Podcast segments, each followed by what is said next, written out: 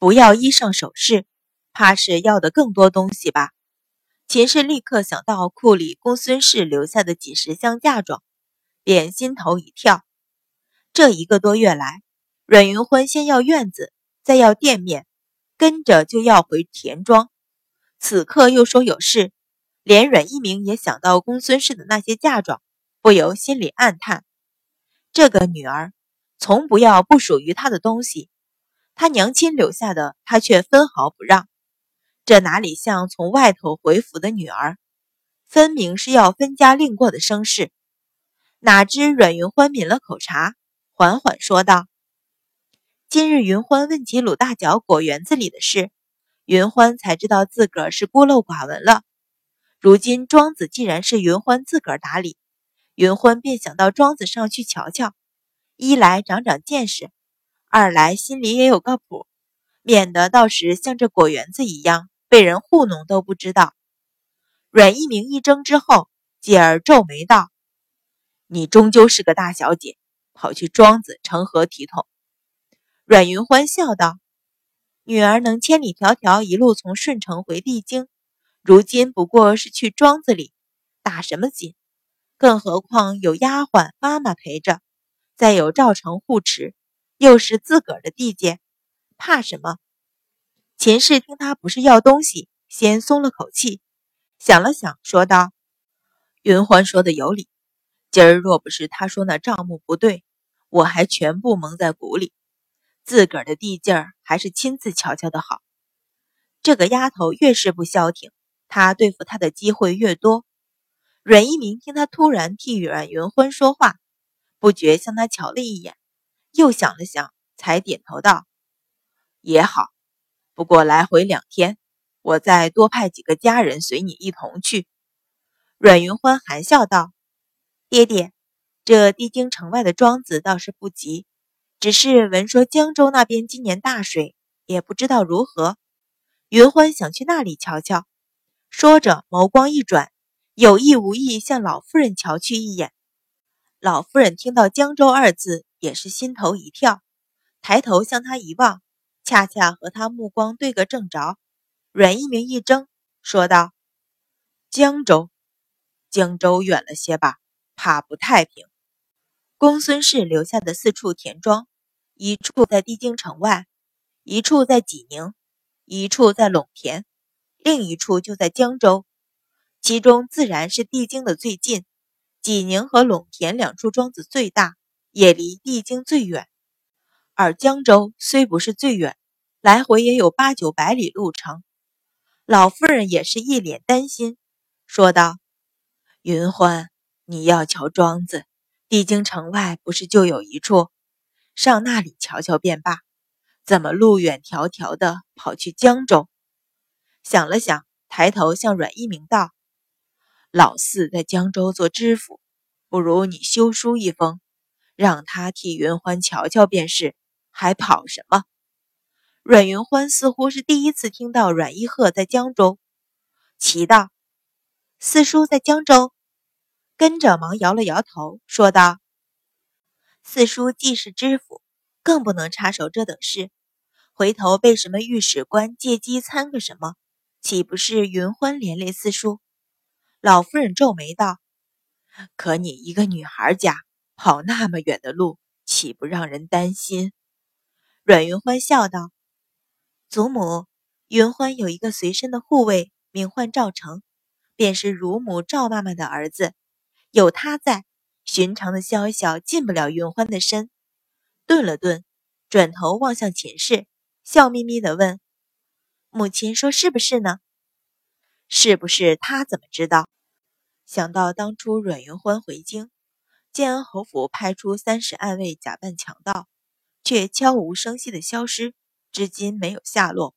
难道想到阮云欢回来时带的十二随从，秦氏心里微怒，却也只得道：“那个赵成我见过，倒是个忠心的，不说武功好坏，只当没有那三十暗卫的事。”哦，老夫人似乎被他说动。犹豫地瞧了瞧阮一鸣，又转向阮云欢道：“你带着丫头妈妈，只一个赵成，能护得了多少人？向阮一鸣道：“若不然，你再派上三四十人跟着。”秦氏正盘算，若是阮云欢离京，有多少下手的机会。听到这话，心头突的一跳，笑道：“如今府中家丁一共也就六十人，都派了去，这相府岂不是任人来去？”阮云欢也笑道：“那倒不必。”前些时放出去的十一个人，还有几个没找到活计，恰好用了他们。他们添些进项，云欢用的也安心些。罗妈妈立在老夫人身后，见阮云欢眸光扫来，便躬身凑到老夫人旁边，笑道：“老夫人，那个赵成老奴也见过，听前院的小五子说，他们十几个人也打不过一个赵成。当真？”老夫人来了精神，侧头瞧着罗妈妈说道：“赵妈妈的儿子如此厉害，这我倒要见一见。”阮云欢好笑道：“祖母要见他有什么难？如今只说云欢的事。”祖母拉长了声音，过去拉着老夫人的衣袖摇晃，娇声道：“若是祖母瞧着赵成还行，便不能再阻云欢。”行。行，老夫人忙点头，皱眉笑道：“再不应，我这袖子便被你扯下去了。”阮云欢抿唇一笑，说道：“那就要怪上针线上的人了，怎么衣裳做得如此不结实？”一句话将老夫人说笑。阮一鸣听老夫人应了，也就不再阻拦，只是说道：“别误了中秋进宫便是。”阮云欢自然连声答应，秦氏却心中暗喜，暗暗盘算如何让阮云欢有去无回。阮云乐见他和老夫人亲密，心中嫉妒，撅起小嘴，哼的一声转过头去。没有人注意到，老夫人浑浊的双眸在与阮云欢对视的瞬间掠过一道金光。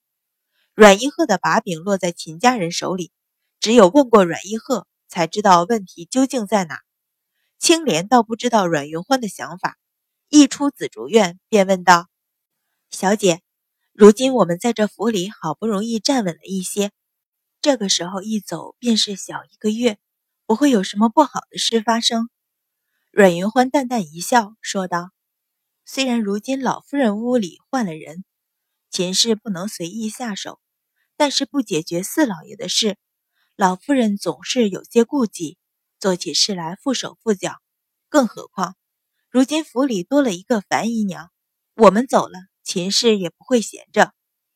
青莲抿唇微笑，轻声道：“方才跟着老爷的小厮回，说是樊姨娘身边的丫鬟过来说，樊姨娘有些不舒服，请老爷过去瞧瞧。”阮云欢点头，不自觉笑了笑。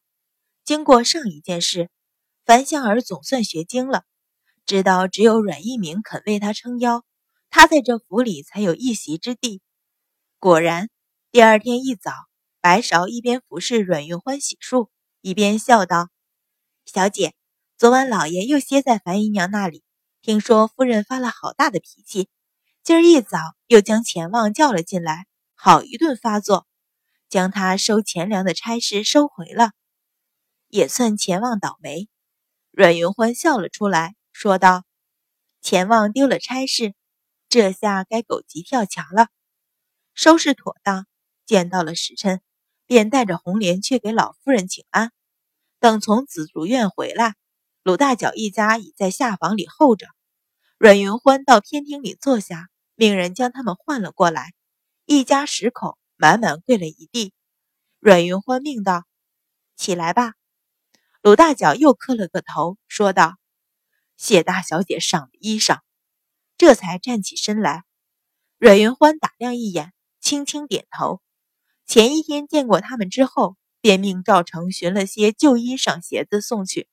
此刻一家人都已经换上，就只有鲁大虎一双脚实在太大，并没有适合他穿的鞋子，露出脚趾的地方却也用一块布包了起来，瞧着令人又是心酸又是可笑。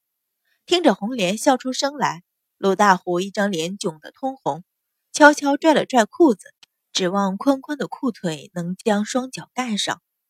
阮云欢微微一笑，说道：“今日唤你们来，是有件事要说。”便将要三个女孩进府当丫鬟的事简单说了。卢大脚听得傻住，搓着双手道：“这、这、这这几个丫头粗野，进府来就怕，就怕给大小姐惹祸。”阮云欢向鲁大脚笑道：“你放心吧，他们进府也只在我院子里伺候，红莲会教他们规矩。”徐氏却是又惊又喜，推着三个女儿上前谢恩。罗二姐愣了愣，上前和两个妹妹一同跪下，悄悄看阮云欢一眼，说道：“大小姐，我我能不能不进府？”二姐，你胡说什么？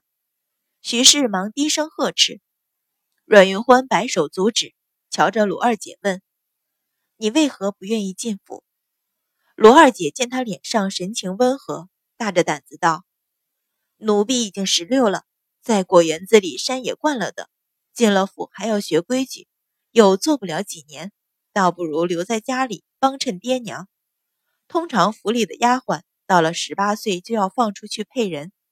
阮云欢本算计着，两年后正是自己及笄，如果和上一世一样，也该大婚了。到时鲁二姐到府里转了一圈，抬了身价，也好配一户好点的人家。此时见他并不愿进府。又想起前次见他是个有主意的，便点头道：“你自个儿拿了主意，我自然也不勉强你。”罗二姐大喜，忙磕头谢恩。徐氏却想女儿进了府，便能吃饱穿暖，少吃点苦头。哪知道这个傻丫头竟然放弃，急得跺脚，却又不敢在阮云欢面前训斥女儿。阮云欢又瞧着鲁三姐、鲁四姐问道：“你们呢？”愿不愿意进府？穷苦人家的孩子早熟。九岁的鲁三姐见座上的大小姐艳光逼人，不敢多看，只垂着头低声道：“奴婢听大小姐吩咐。”而七岁的鲁四姐却还有一派孩童的无畏，跪在地上，一双大眼睛忽闪忽闪，向四周望望，问道：“进了府，日后便住在这大房子里吗？”鲁三姐脸色一白，忙拽了拽妹妹的衣袖，生怕妹妹得罪了大小姐，进不了府也就罢了，又连累了全家人。阮云欢笑了起来，点头道：“是啊，进了府，日后便住在这里。”鲁四姐又忙问：“能不能吃饱肚子？”阮云欢点头道：“只要你听话，自然能吃饱。”鲁四姐连连点头。说道：“四姐听话，四姐听话。四姐冬天可以捡柴，夏天可以提水，还会摘果子、挖野菜，一定不会偷懒，一副极力要人认可的样子。”